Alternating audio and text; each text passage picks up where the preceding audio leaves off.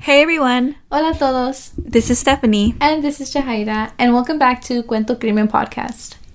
Hoy vamos a hablar del caso de Marlen Ochoa López. And honestly, this one is a pretty, like, what would you say, Steph? Like a pretty tragic story. Yeah. Um, and so antes de empezar el caso, we again would like to give you all a heads up. Um, and since we will be talking about sensitive topics, queremos darles una advertencia porque vamos a hablar de temas sensibles. And again, queremos decir que hablamos de casos con todo respeto a las familias y a las víctimas. And, you know, we just want to remind you all that, like, the reason why we talk about these cases is just to spread awareness. So now let's jump in.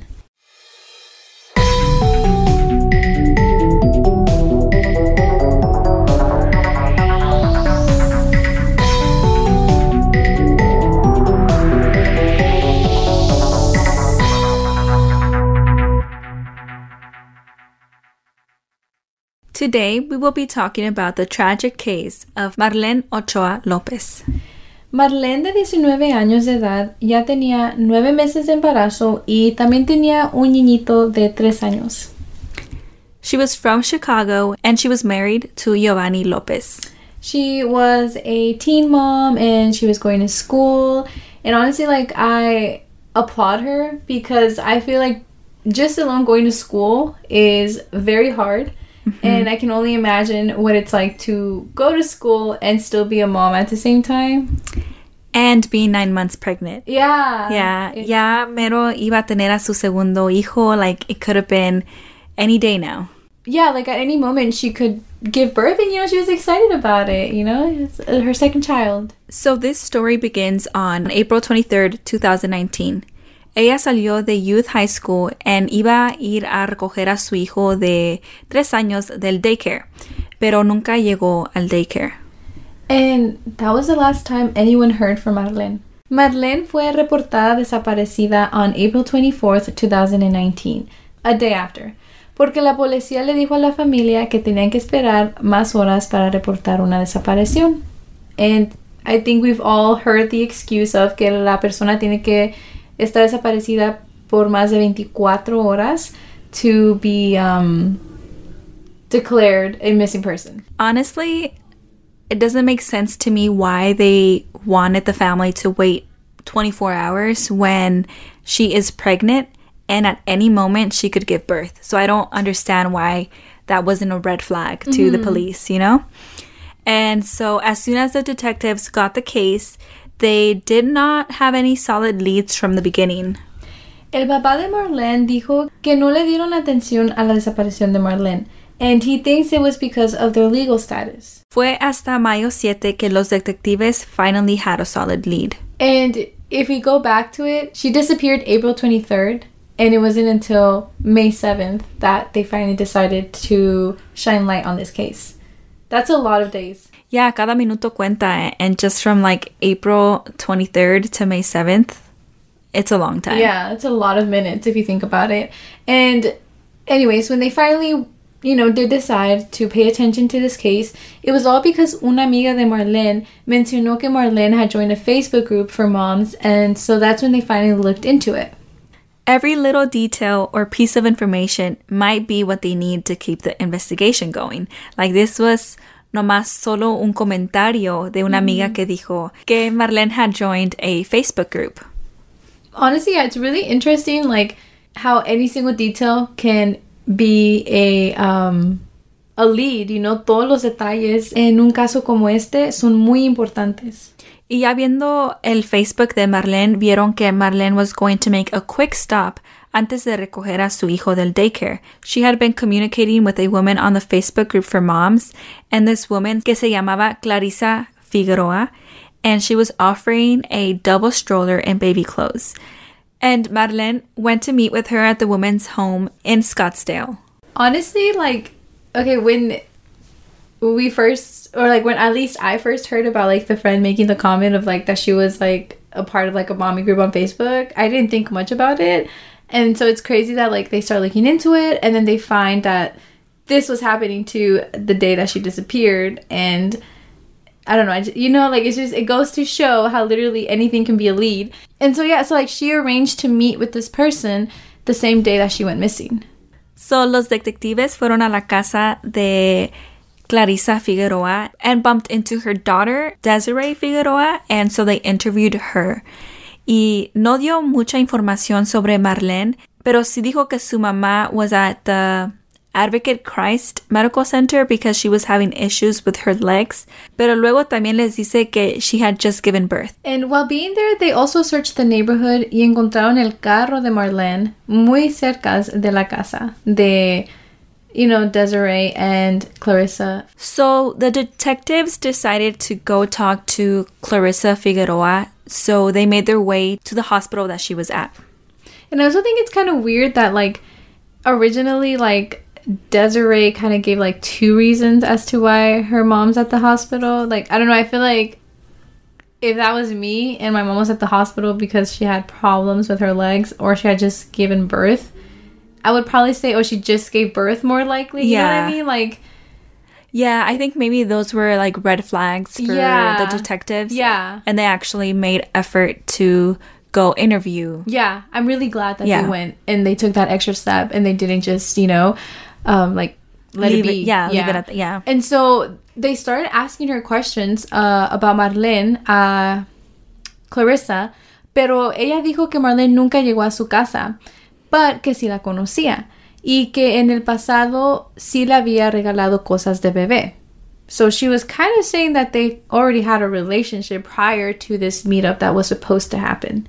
And so the police had some suspicion because uh, Clarisa was 46 years old, so it's less likely that um, she would be giving birth, Birth, you know? It's less likely, yeah. And the police subpoenaed hospital records y con una prueba de ADN vieron que el bebé que ella decía que era de ella no era de ella.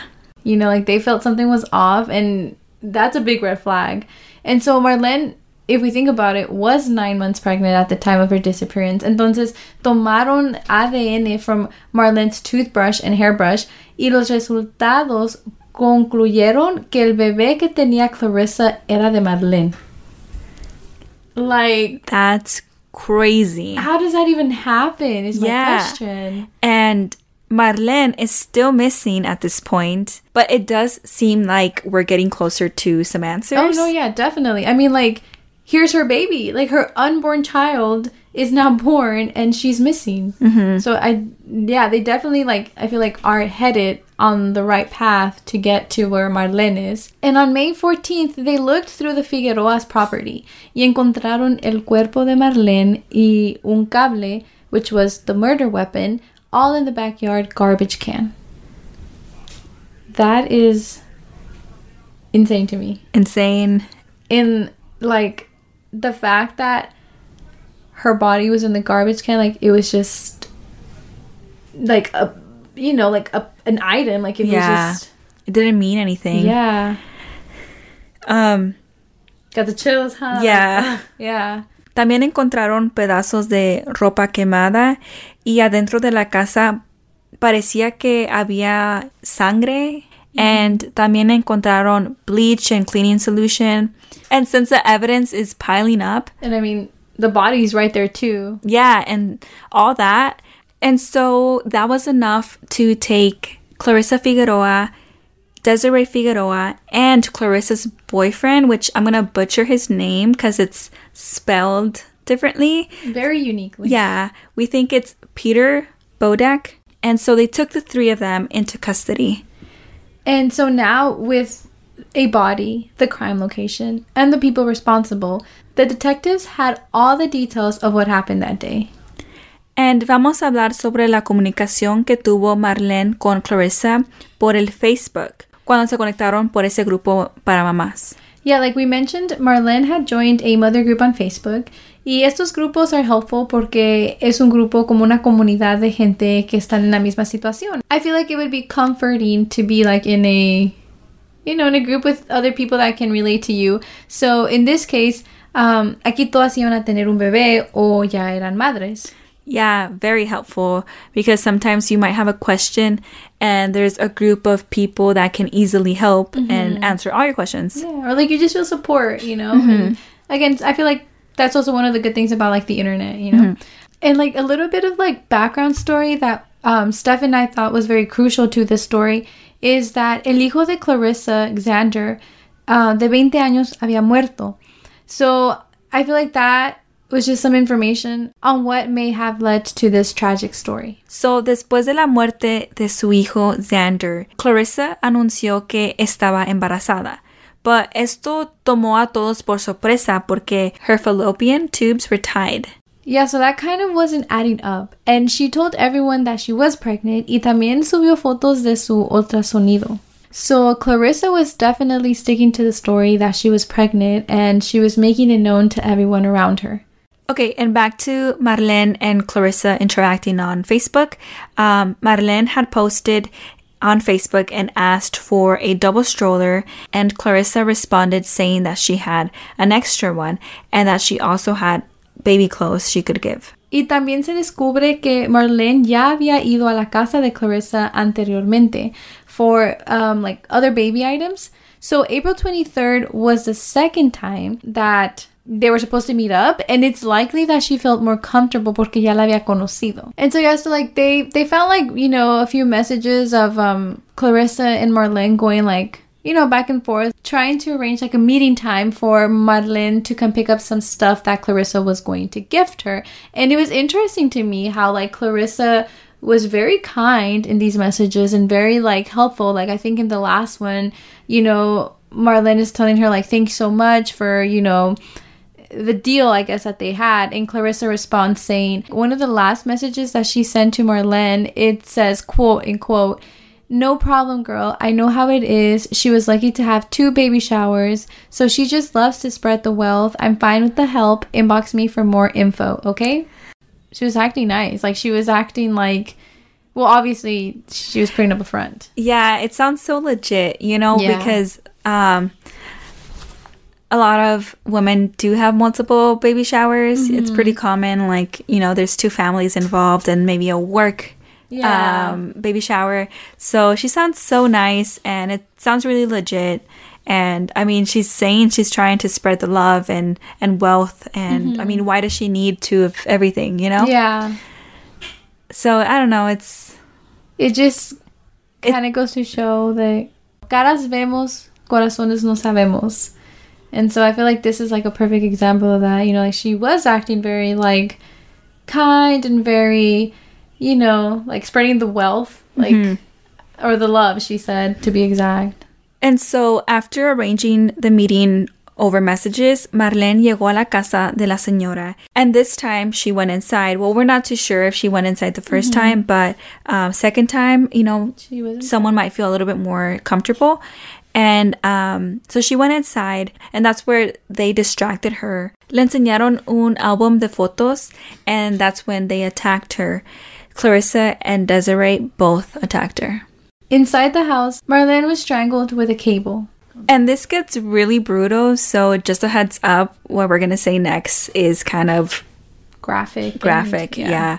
Um, so after strangling her, también le cortaron su womb para poder sacar al bebé de Marlen.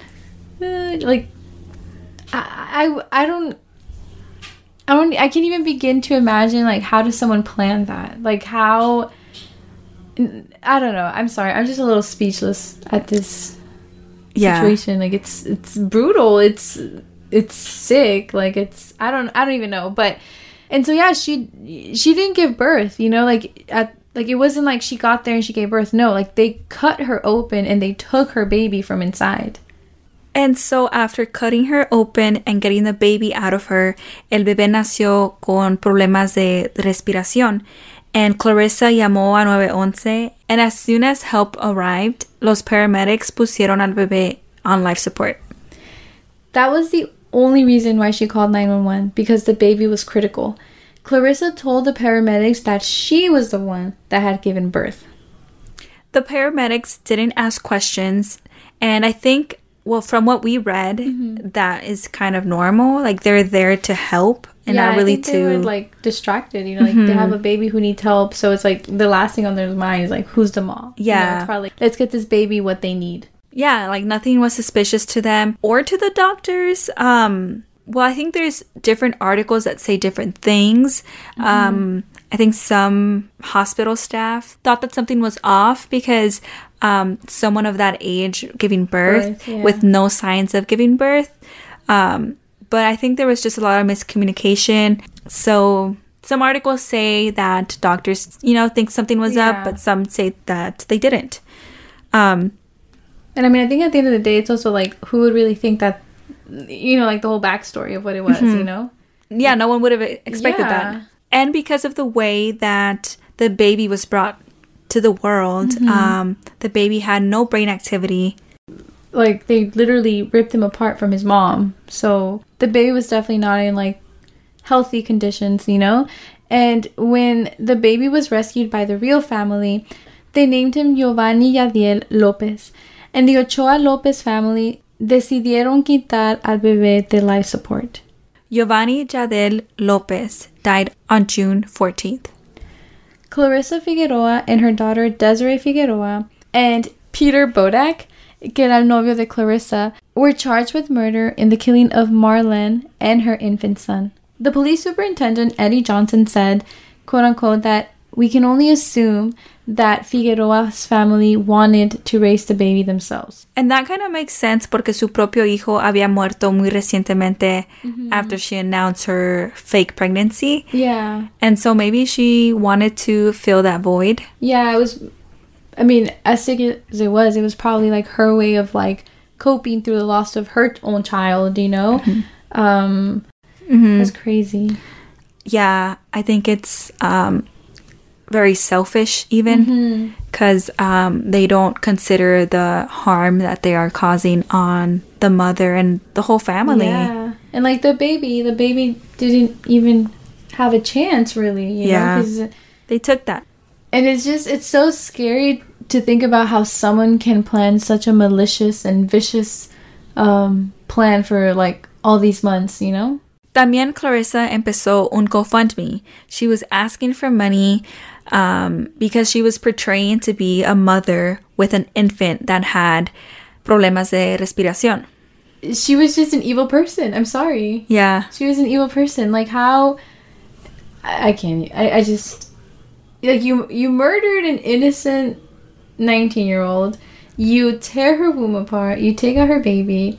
Make it seem like it's your baby, and then you're still asking for money.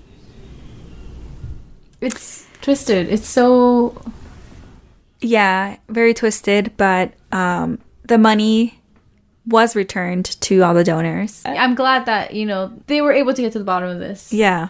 Ya va más de un año, but the family is still waiting for justice. Um, COVID has interrupted the process. On the one year anniversary of death of Giovanni Yadiel Lopez, the family had a vigil to honor him.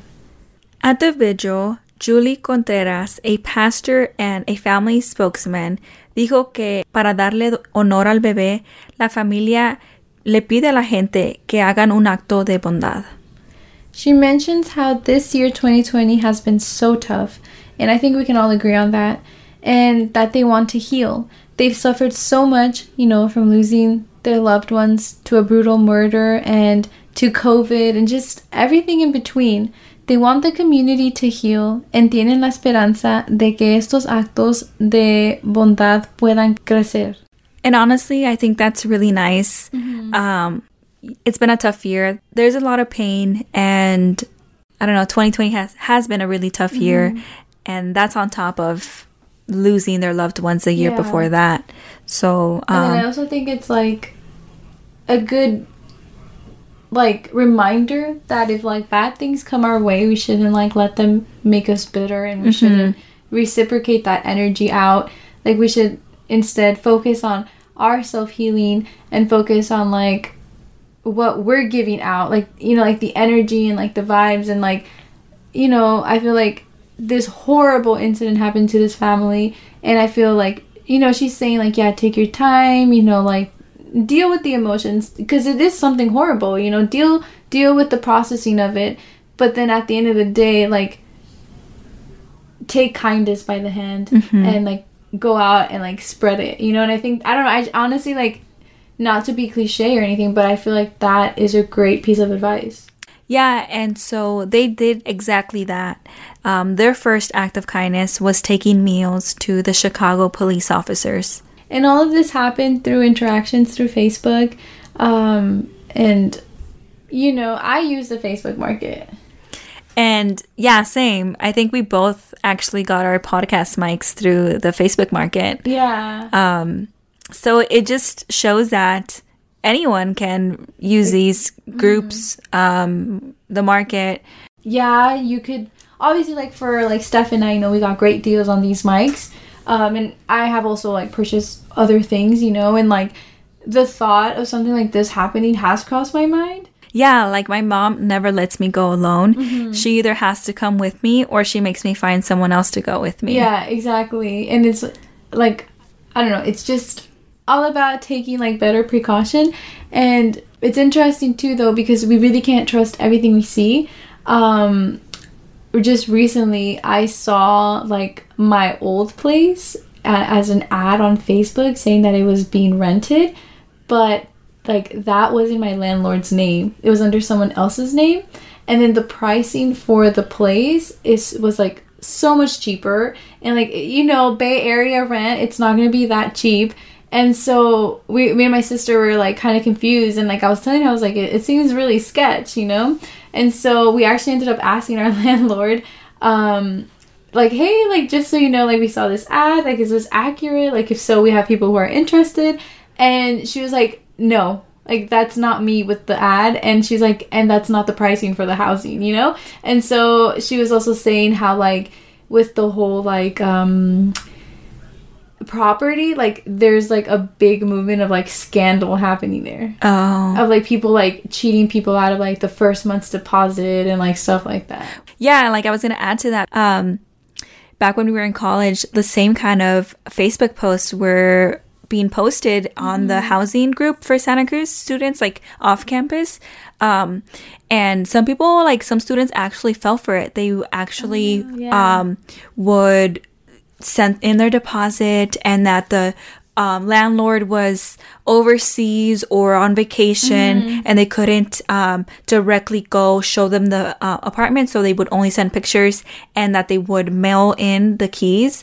And some like students actually f- fell for that and lost their um, deposit money. money, yeah. and um, and then they would try to call them back or email them back And and, then gone. Mm-hmm. they were gone the phone number didn't work and i saw that a lot on, on the santa cruz um, facebook group for housing so So yeah, it just again, you know, we just gotta take precaution about it all, whether it's like money being stolen or like our life on the line, you know? It's just always important to like stay alert.